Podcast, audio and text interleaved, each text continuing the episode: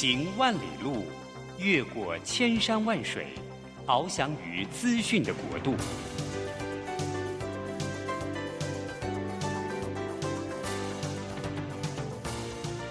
以全方位的视野，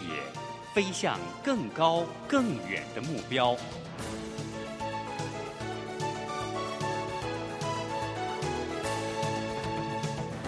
展翅上腾。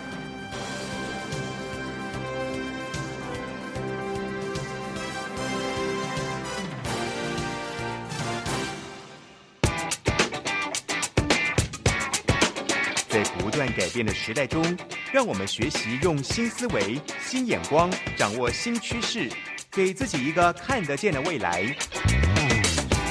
欢迎收听《魅力学习，看见未来》，李文娟主持。让我们一同纵览资讯潮流，掌握最新的趋势观察与生活情报。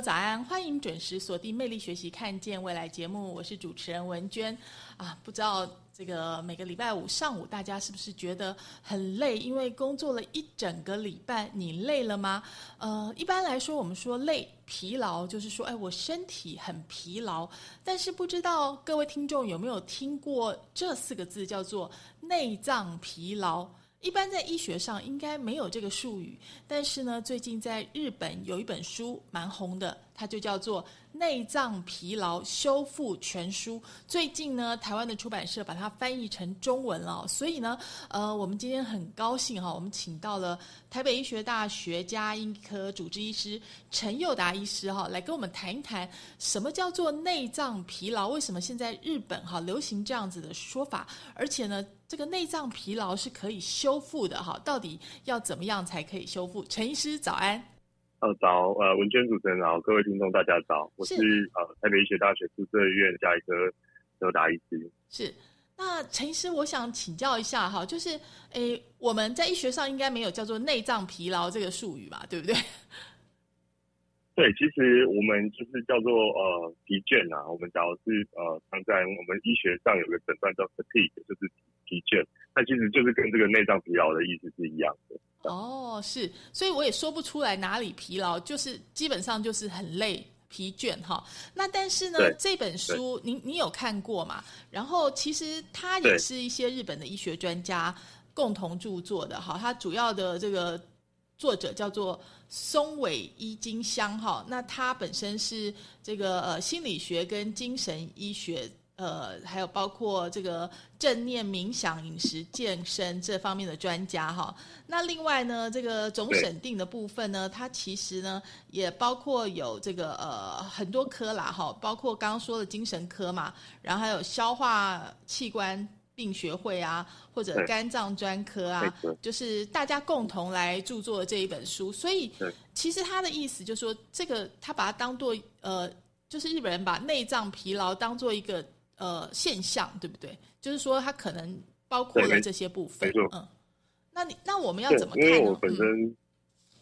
嗯，我本身加也是呃，我加一科医师嘛，所以一般呃，针对这个，其实疲劳这件事是蛮很多系统都可能引起的啊。所以我们加一科常常就是在门诊啊，会有说病患来就诊的时候，就说：“哦，医生，我很累，然后已经呃半年了，或是三个月了啊。”你可不可以帮我做一些检查？这是的确也是在我们这样的一个病患里面有老的有少的哦，所以就是疲劳可以说是几乎每个人一生都曾经体验过的一个一个症状的这样子。那也大部分的疾病都可能引起疲劳，所以也需要说我们在。看诊的时候很仔细的花呃一些时间跟病患去讨论，来找出他这个背后可能引起的一个原因这样子。是因为我们常常听到很多的听众朋友说，还早上起床那一瞬间，突然觉得这个全身沉重又无力哈，就是觉得内脏十分疲劳，或者是哎，我早上起来就感觉很想吐，但是也吐不太出来哈，不知道是是不是就是所谓的内脏疲劳，还是有什么其他的原因？对，我们有时候会从呃，当然不同刚才讲啊，不同年龄层有可能他常见好发的一些问题吧。那举例来讲，这个老人就有这个常常讲的衰弱症，哦，那衰弱症也是近期很热门。那另外就是，如果是呃比较年轻的哦，我们就可能要考量到他是不是有一些生活压力的呃，非接受就是压力引起常见就是比如说工作啊，哦，或者是有轮夜班，像医疗人员辛苦这些颠倒，或是最近要搬家，或是家里有这个新生儿、幼儿要照顾啊，哦，甚至呃很多是连医疗人员本身都有这样一个都有这样一个呃疲劳的一个症状啊。那因为这本书是从日本的呃一些呃刚才讲的很多的挂科的专家嘛，精神啊、内科等等的这些，那日本呢最近那个首相安倍晋三也被枪击事件嘛，其实日本它是一个。呃，压力氛围比较大。过去有去日本进修，就感觉到他们很注重这个环境的氛围，那常常不太能好好的去表达自己，所以常常在下班之后，他们就会去呃呃居酒屋啊，或喝酒啊等等。所以你看，在这样的一个生活环境下面，其实会产生一些呃问题。那也就是说，这本书我们会从四个方法，就是从检检查你的身心状况，哦，不只有身体哦，还有身心。我们就是现在在讲全人医疗，然后身身心灵社会哦，包括灵性的部分哦。再来就是说，要怎么解决这些身体的不适？第三就是我们要怎么去调整，重新整理我们的生活习惯。第四就是关于一些预防保健的方法。嗯，原来是这样子。那我们先来谈，就是所谓的内脏失调哈。那内脏失调大概最重要，我们感觉好像就是胃哦，胃如果消化不良啊，就是胃胀啊，或者是肠道。排便不佳，就是便秘啊，或者腹泻，这就是所谓的内脏失调吗？那呃，通常从我们加医科来看的话，就是刚刚说的消化不良，或者是胃胀气啊，排便不良啊，就是便秘腹泻，它跟这个疲劳的关系是什么？为什么会导致疲劳？哦，是这样，就是呃，我们的消化道嘛，它很重要，就是我们吸收营养的来源。然后再来就是它吸收完之后，把一些嗯废废物把它排出去。所以如果有这样的一个概念，我们来看，如果一个内脏失调，就是肠，如果以肠胃道功能来举例来讲，它功能失常的话，第一个我们营养摄取进来不好的话，我们就容易疲劳嘛。再就是废物排不出去，累积的话，也会产生这个毒素累积疲劳。比如说呃呃，肠胃道或者是像起症的病患，就是很很特别很明显这样。对，再就是说，它毕竟也是一个很大的一个器官，所以如果功能不好的话，其实会有能量在那边损耗的一个情况，运用不佳，效率不佳，那这些都会导导致这个疲劳的一个结果。是，所以说，呃，这本书定义就是特别容易让现代人感觉不舒服的内脏器官，大概有大脑、肠胃跟肝脏这三大范畴。哈，那我们是不是一个一个来讲好了？好吧，我们先来讲。怎么样，我们才知道我们的大脑是不是已经疲劳了呢？嗯，其实我们呃，大脑哦，就是一个很重要的器官嘛吼。那大脑其实它掌管了我们很多的一个行为吼，包括呃，像大脑里面其实很多的结构，像有管记忆的啊，常见是大家知道海马回啊，或者是杏仁核掌管情绪的哦，或者是掌管这个呃，甚至。如果不要只讲大脑，就是讲我们脑，呃，控包括一些像末梢神经里面就有一个叫做自律神经，大家一定有常常听到，是不是自律神经失调啊这些的？那自律神经它就是一种，像我们大脑可以去控制我们手要举高放下嘛，那自律神经它是一个没办法用我们自己去控制，它是顾名思义，它就是自己会去调整，那它可以调整到还蛮多器官的哈，比如说眼睛啊，或肠胃道等等这些，所以如果大脑发生疲劳的话，它就会出现一些刚才讲的这个疲劳的一个症状，然后就会在全身性的这个产生这样。是因为在书里面还有教我们一些症状的检测跟行为的检测，其实他这本书还蛮生活化的哈，所以我们把它讲一讲好了。就是症状检测，他说如果你不容易入睡，或者是感觉睡不好，好，你要如果有你就打个勾哈。然后第二个是无法专心，或者是小失误变多，好。第三个是因为一点小事就心浮气躁或者情绪沮丧，好。第四个是一天结束之后总是精疲力尽，好。第五个是最近没有从事感兴趣的活动，或者是不快乐。好，这个症状这五项，好，那您觉得如果这五项都打勾的人，或者打勾比例很高的人，这个症状它代表什么？对，其实是这样。我们刚才讲，呃，主持人这边讲到，就是呃，比如说我们常见，呃，在在做这个成人预防保健，我们会问两个问题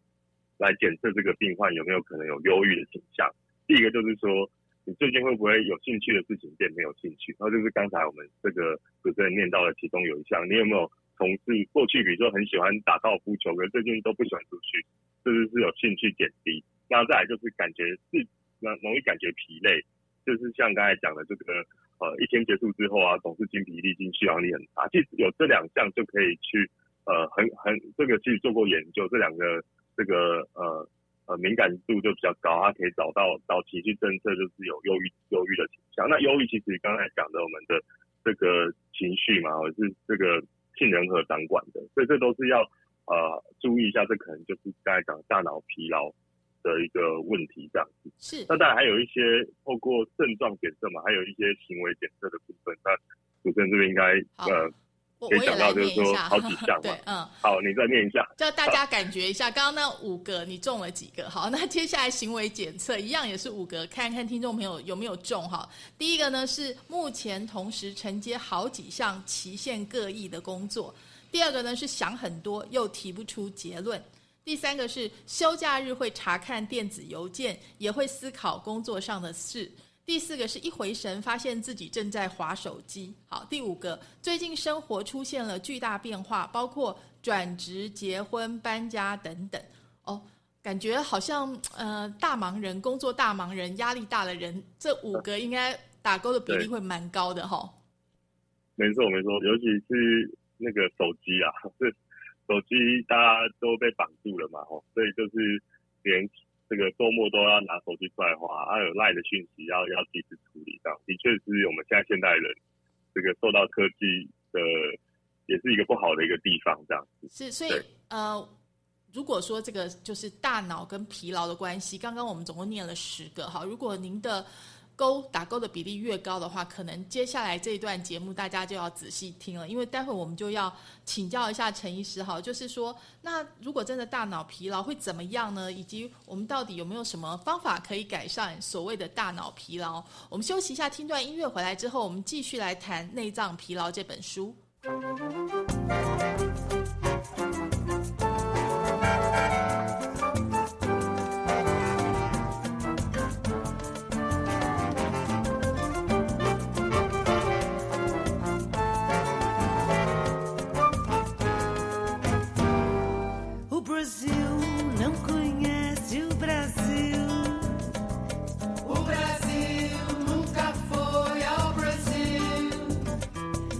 Jabuti, Liana, Lamandali, Alaúde, e a Ururauaqui, Ataúde, e a Carioca, Poricrã, Mecrã, Jobinha, Caroré, Jobinha Azul. Oh, oh, oh,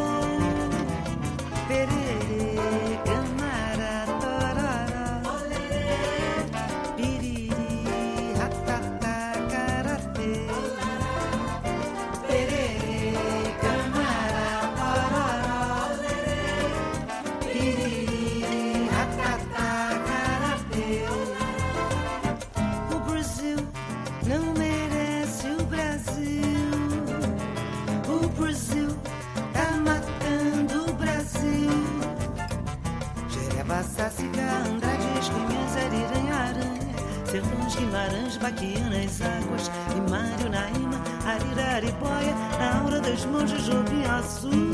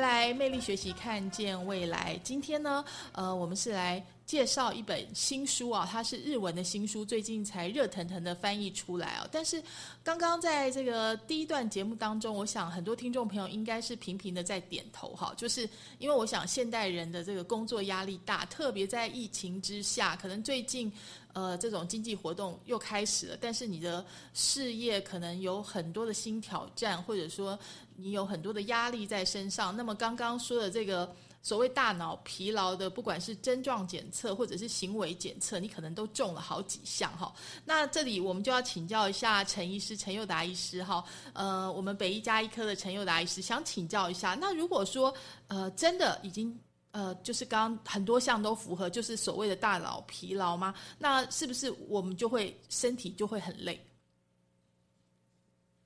对我们这个大脑掌管我们全身上下，所以就是一旦大脑疲劳，就是全身刚才讲的很多，包括自律神经的这个问题就会失调这样。那我们常见就是病人如果来我们诊间说啊，医生我觉得最近很累很疲劳，我们就会先问他说你大概时间有多长了？那我们临床上是这样，就是说分段期的疲劳，大概就是一个月呃，定期一个月内的，或者是持续性，就是介于一到六个月。那也就是如果超过六个月，我们就说它是属于慢性的疲倦。那这样就是慢，如果是真的持续到慢性六个月以上，我们可能就要很小心，就是说它是不是有一些呃，我们叫做器质问题，器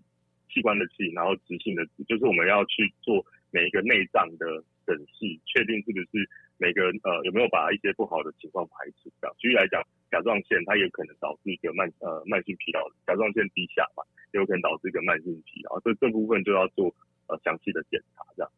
是因为书里面有特别强调，就是其实刚刚陈医师也特别讲那个自律神经嘛，哈，那其实呢就是呃自律神经是末梢神经系统之一吧，哈，那就是呃对。要请教一下陈医师，就是因为他除了说这个呃自律神经之外，还有交感神经啊，就是这个自律神经是被大脑指挥嘛，好，那就是如果说大脑刚刚讲就是会受受到那个大脑疲劳的影响的话，那呃它会发生什么样子的情形？我们的人会感觉到什么样子的症状了？另外就是有什么方法可以改善大脑疲劳？按照这本书里教授的建议。对，那这个自律神经，它顾名思义，它是自己自己是会自己运作，它不受我们大脑去控制。比如说手要抬起来，就是可以受过我们大脑，我们可以发号指令让它去做个动作。那自律神经它掌管的那些东西，就是一些它自己会自己运作。比如说心跳，哈，我们我们不用一直提醒我们心跳要跳，或者是我们不用提醒我们要去呼吸，因为这些都是一直在运作的事情。那它就是由自律神经去掌管。自律神经分两个，一个是交感，一个叫副交感。那交感基本上就是面对压力的时候，它它会活活化的一个神经。副交感就相反，休息的时候会会活化的。也就是说，比如说以心脏来讲啊，交感作用下去就是心跳加快，副交感作用下去就心跳的慢。那在如果以呼吸来讲的话，呃，交感作用下去就呼吸急促嘛。那另外一个叫副交感就是呼吸减慢。那如果是以肠胃道来讲，交感就是面对压力的时候，我们肠胃道就会抑制它的蠕动。哦，那副交感它是放松的时候，我们肠胃就加速蠕动去去增加它的一个消化。那如果是半夜要睡觉的时候，如果交感神经太活化，我们就睡不着。副交感如果活化的话，我们就会比较进入到这个睡眠就会比较顺畅这样。是因为以上就是副交感、交感这样。是因为。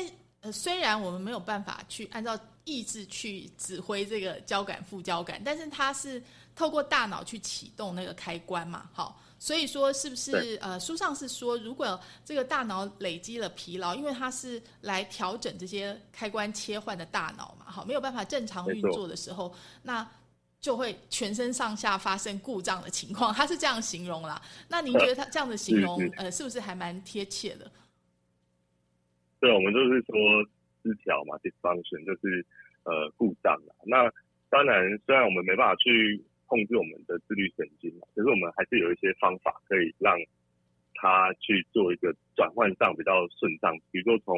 交感要转成副交感的时候，我们要 calm down 下来的时候，我们可以透过一些放松技巧来来来增加它的这个转换速度，会比较顺畅一点。我觉得，呃。经过陈医师这样说以后，我们就能够理解了哈。就是说，所以刚刚讲，哎，我们其实大脑疲惫的人，应该就是平常压力很大人，跟工作很繁忙的人嘛，哈，或者一次做太多事的人，当然压力大。那所以你可能就是交感跟副交感，你不是自己的意志可以控制，但是你。大脑会有影响嘛？所以呢，就是说，当你心累的时候，你大脑就疲劳，所以你的自律神经就会失调。那刚刚那个呃，陈医师就特别讲，其实是有一些训练，哈，书上也是这样讲，是可以改善的。所以第一个最重要的就是所谓大家常常讲冥想或者正念，好，那如果用比较医学的说法说，是不是就是呼吸觉知这这个行为？对它其实刚才讲觉知，它有点像是察觉啦，因为我刚才说的就是呼吸，它是自律神经控制的嘛。我们不会平常我们做其他事情，我们根本没有心情去控制我们的呼吸。那可是你当你要放松的时候，我们就要倒过来，我们要想办法用大脑去控制我们，我们没办法去。那个嘛，我们可以控制其他，像是我们深呼吸这个动作，我们可以控制这个肺脏周边的这个肌肉去去带动我们这个深呼吸的的事情，或是透过腹腹式呼吸法，哦，就是说呃，平常我们深呼吸是胸口胀起来，可是腹式呼吸法它是我们深层睡眠的一个状态的使用的呼吸法，它是这个肚子会膨起来这样，啊，不是胸部，它肚子膨起来，那这个东西就可以运用在。我们去训练我们自己，比如说手啊放在肚子上，哦，然后找找个地方坐着舒服的情况下呢，我们用我们的这个正念去控制我们的呼吸，去感觉到我们这个察觉嘛，好，感觉到我们的手哦放在肚子上是随着这个呼吸的过程呢起伏起伏这样子。这过程中啊，模拟晚上深层睡眠的一个呼吸状况，那感受这个我们这个呼吸的节奏以及以及流动这样。那这过程中其实蛮放松，有时候我们就会放空嘛，放空其实就会去想我们生活中的一些事情，哦，呃，这个通常在这个时候就是检视我们这生呃生活中的这个过程。那可是呢，这个过程中如果想的太入迷了，我们就会忘记我们要把我们的注意力放在我们的手，哦，就是肚子跟着这样起伏的状状况，所以要慢慢把这个注意拉回到我们的呼吸上的这个过程。一天其实做个十分钟就可以了，然后。持续三个礼拜，其实就可以感觉到明显的这个放松的技巧。这的确是在我们门诊的时候，很多时候不见得我们可以用药物去解决一些问题，可是要透过这些呃放松技巧的训练，再搭配我们刚才讲的，就是一些检查，把一些气气质性的问题去排除。那常常几次门诊追踪之后，这个技巧学会了，这个很多问题都解决了。这样是其实很简单哈，只要每天十分钟，连续二十一天，就是三个礼拜，可能你就。透过这个呼吸觉知，也就是正念这种方法，就可以让你的这个大脑疲劳的情况能够有大幅的改善。说起来也不用花钱哈，而且也蛮容易自己训练的哈。那文娟这里来帮大家这个 summarize 一下哈，就是它的重点是第一个要用轻松的姿势坐着，那就是在这个坐下来的时候，陈医师，你你们有建议你们的病人要注意些什么吗？坐呃坐着的的时候，就是呃常见我们就是找个安静的地方嘛，然后盘腿，盘腿的方式调整好坐姿，因为有些人他可能有一些这个脊椎的问题，如果坐姿没有做好，他可能坐不久，再讲四分钟，他可能五分钟就受不了了，所以一定要安静柔软的一个地方。免得坐越越久，然后姿势不正确，反而腰酸背痛。对，而且也不要找太吵的地方哈，要找个安静的地方，不然随时随地都有小孩进来问问题哈，应该就没办法坐下去哈。那第二个呢，就是说呼吸是可以用嘴巴或者鼻子都 OK 的，只是要轻松的呼吸。那这个部分，哎，是不是很容易注意力会被拉走？要怎么把它拉回来？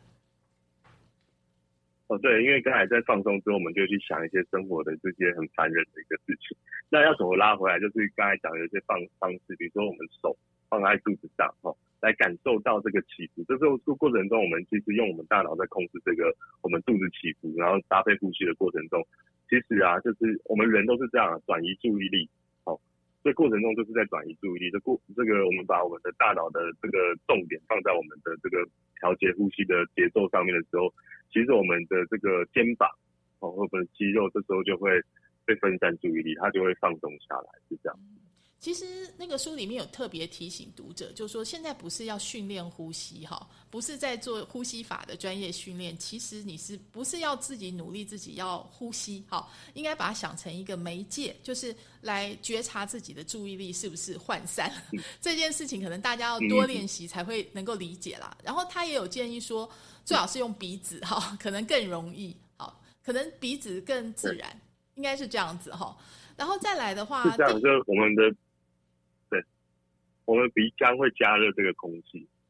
嘴巴的话，它比较直接把空气就没有做过加热，就直接到我们的呼吸道。所以用鼻子是比较可以透过这个加热加湿的过程中，来让我们这个呼吸道会比较更好这样。其实蛮像那个以前的人在练气功的感觉，对不对？因为他有讲说，就是 确确认呼吸的流动，就是感觉你的的这个吸入的空气会让你的腹部或者胸部膨胀，吐气让腹部或胸部凹陷的变化。所以就是哎，体会那个正在呼吸的感觉，就是把注意力放在呼吸这件事情上面。好，所以呢，其实这个做法呢，并不是很困难哈，就是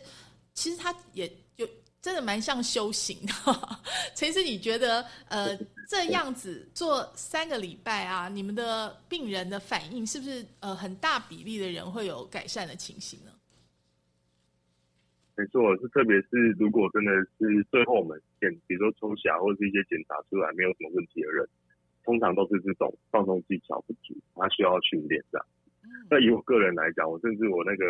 手表还有一个呼吸模式。就是打开那个呼，我每天都会会做个十分钟哦。透过这个呃手表现在也很进步，它透过这个，他把这个呼吸的过程，他透过震动的方式，你就按照他那个 pattern 那个频率去去到他这样做，其实就可以呃，像我们有时候工作真的太事情太多了，我们常常就是忘了呼呼吸调节，所以我们这二氧化碳常常就会累积在身体里面哦，这是不是很好？那就有这样的过程中，慢慢把二氧化碳稳定的排出，也不要过度换气，就是稳定的。让它我们这个血氧的状况啊，还有生理的这个血液里面的 pH 值可以正常，这样是很重要。是真的非常重要，而且也很简单哈，学起来就是做三个礼拜，大家都可以来试试看哈。我们现在要休息一下哈，听段音乐之后呢，回来之后我们就要来谈肠胃的部分，怎么样才能够判断肠胃有没有疲劳，以及呢，到底诶，如果肠胃疲劳的话，怎么样可以改善？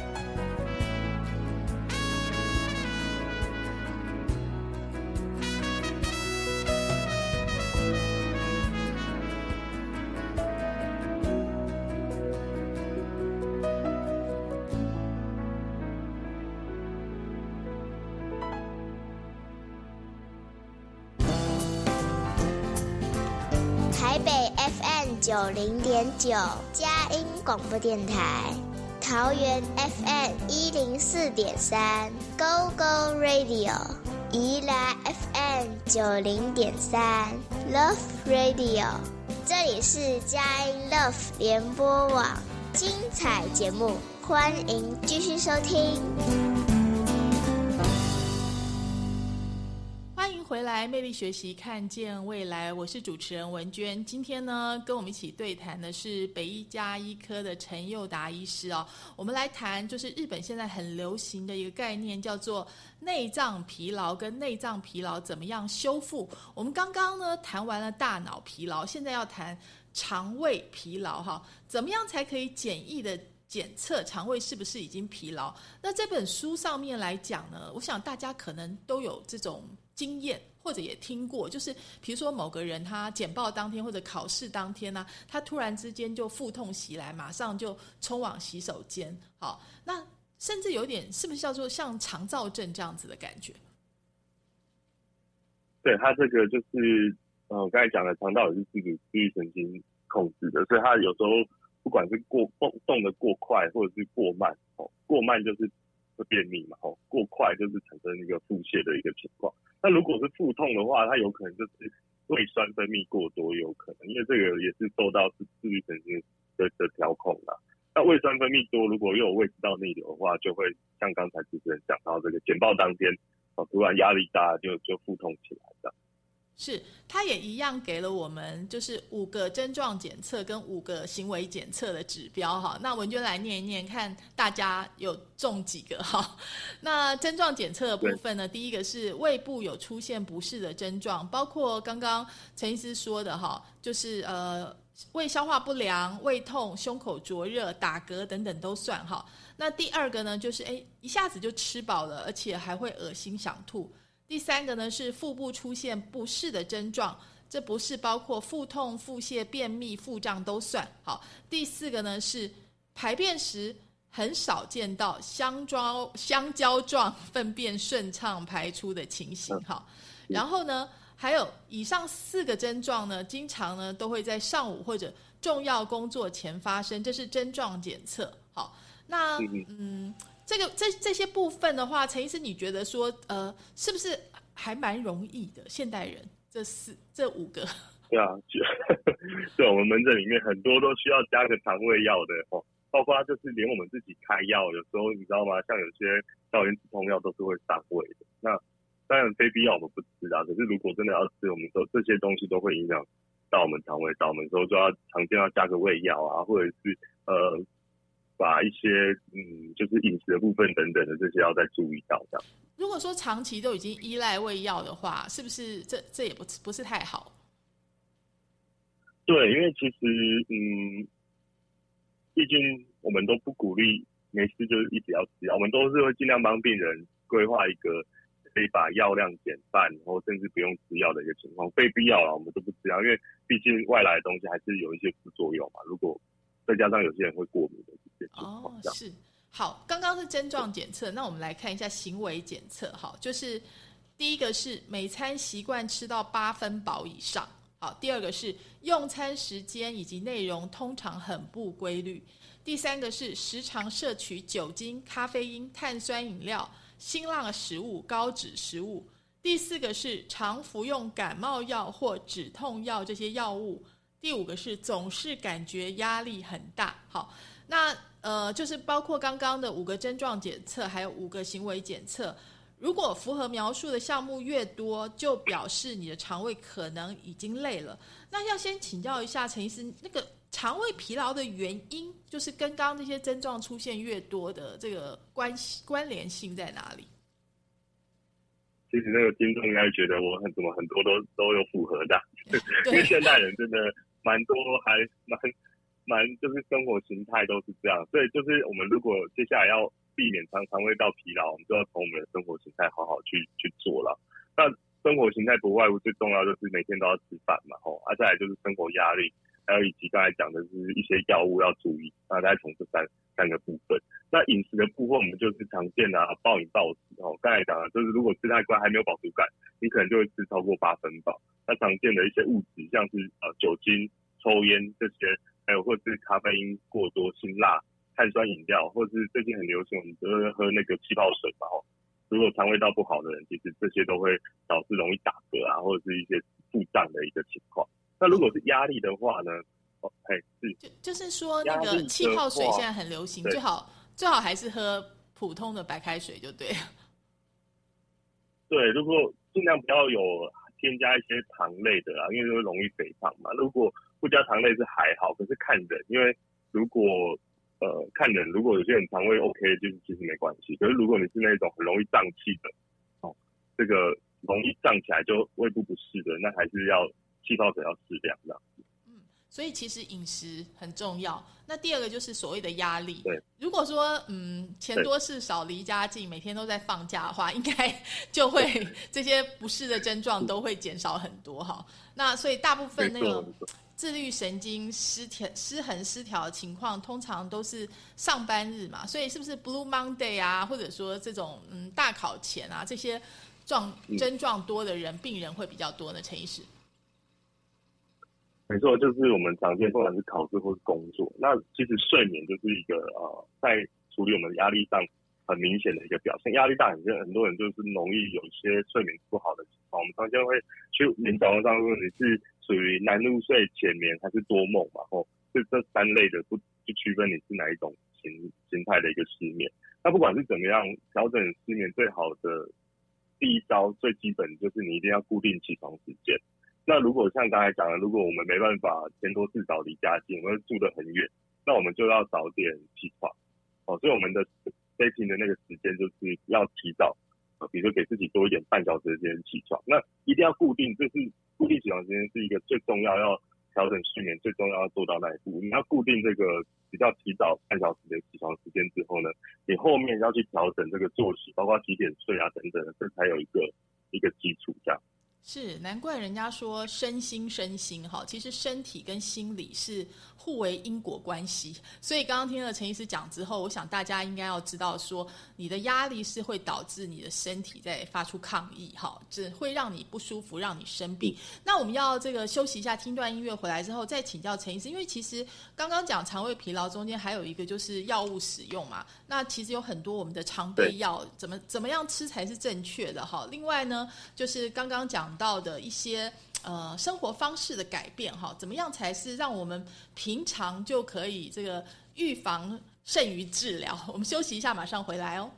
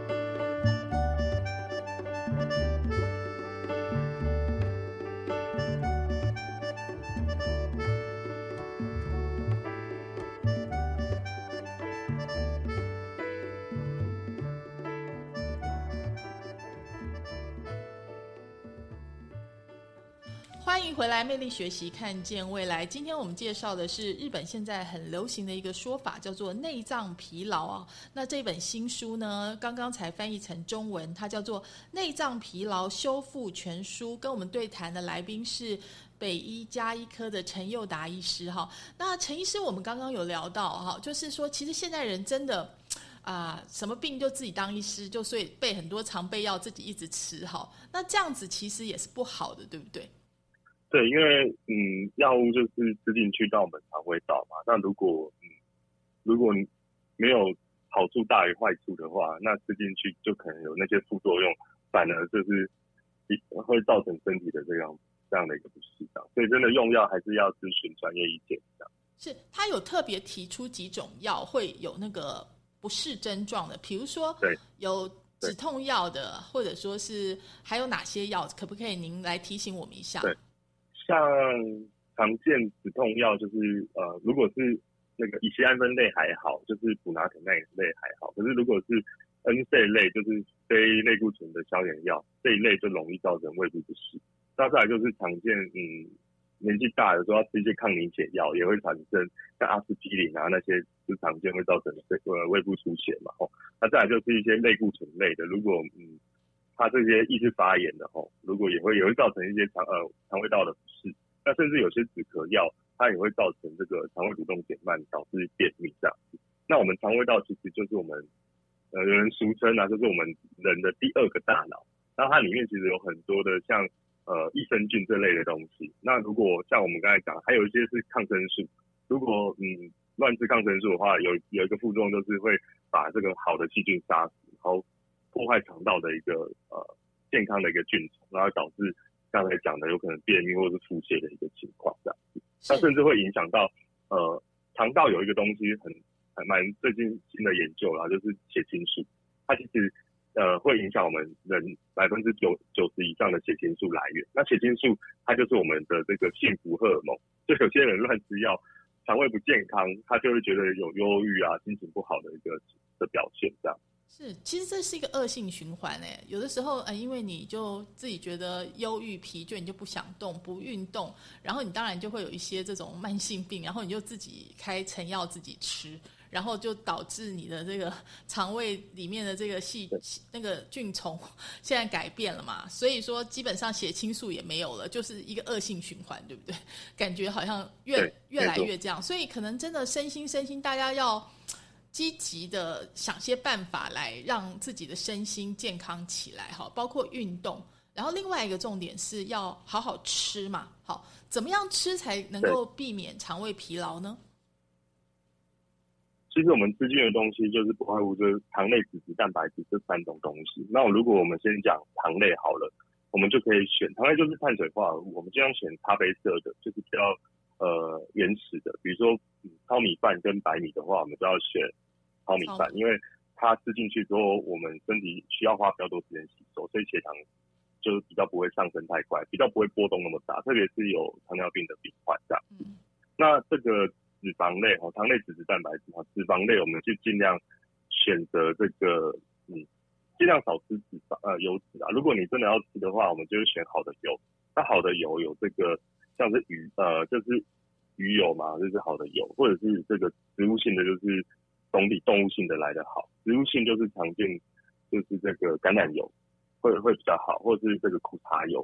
那不好的油就是呃牛油、猪油这一类，真的是要避免吃。那糖类、脂质、蛋白，第三个就是蛋白质。蛋白质就是选择好的蛋白质，就是尽量选白肉，不要红肉。那白肉就是呃鱼肉跟鸡肉，特别是那个鸡胸肉，它最近研究有说它有一个抗疲劳的氨基酸，哦，这个呃也是不错的。那鱼肉又很好，它有这个 EPA 跟 DHA，这都是有助于调整我们这个心血管的这个好的胆固醇来源的，这样。嗯，而且好像其实书里面也提醒我们，每个人要选择适合自己体质的食物，就是每个人体质不同，他这个呃消化的方法 也不一样嘛。对，因为就是有些人会对一些食物药物过敏，那如果你真的对。有些好的东西，可是对你来讲是会过敏的。那我们可能在想说要运用一些嗯营养品补充的方式来来替代这样。是，就是比如说你不能够吃新香料啊、咖啡因啊，然后或者说诶你也不能够吃发酵食品或者是膳食纤维，就是有的人可以，你不行哈。所以如果你觉得不对劲的话，你就把这个饮食内容记录下来，告诉医生，那就比较容易避免这样子的症状嘛哈。是不是也可以做那个什么过敏过敏源的测试之类的呢？对，那个比较是小朋友他会去做。啊，就是过敏源来源嘛，哦，比如说尘螨等等的。就是食物类的话，成人的话，有时候我们另外在做的是这个肠道菌相分析，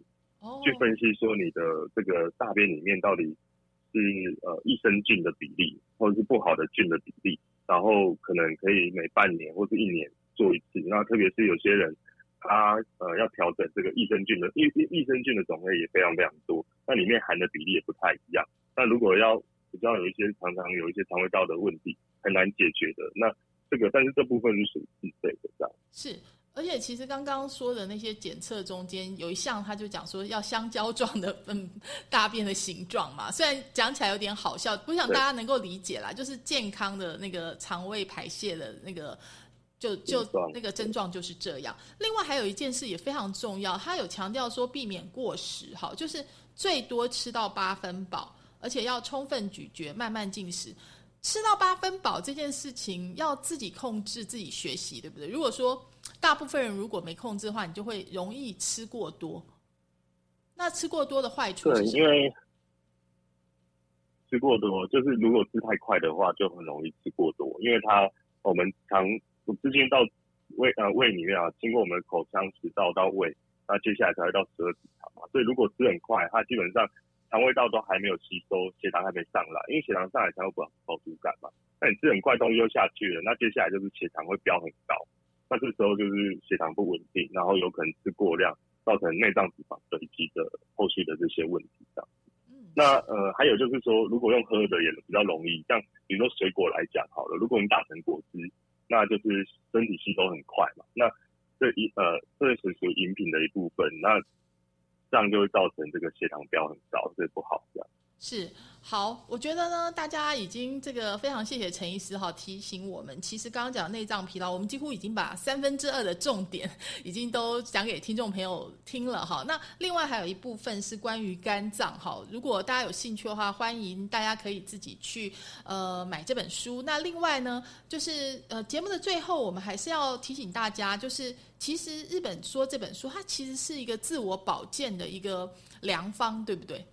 对，它有提供很多的对策，除了就是讲，呃，从系统性来看，说可能这些疲劳的原因，那它有提供很多的方法，让大家可以消除身心疲劳，这样。是，所以呢，真的都是很实用的方法哦。其实我们常常说，你不理财，财不理你。其实身体也是一样哈，你不理它呢，它就会。呃，也对你不好，所以这是一个呃要爱自己的做法。今天非常谢谢陈佑达医师来到魅力学习，看见未来，也谢谢。好，我们下周同一时间空中再会了，谢谢，拜拜。谢谢，拜拜。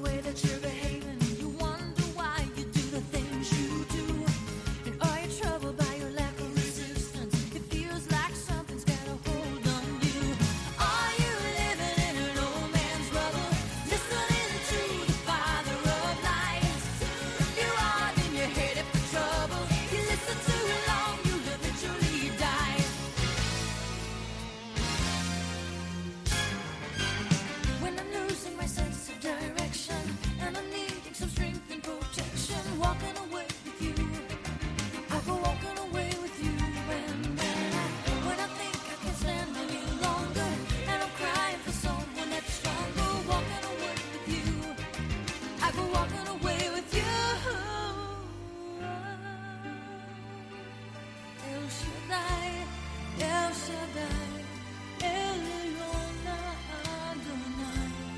Each way yours to the same. By the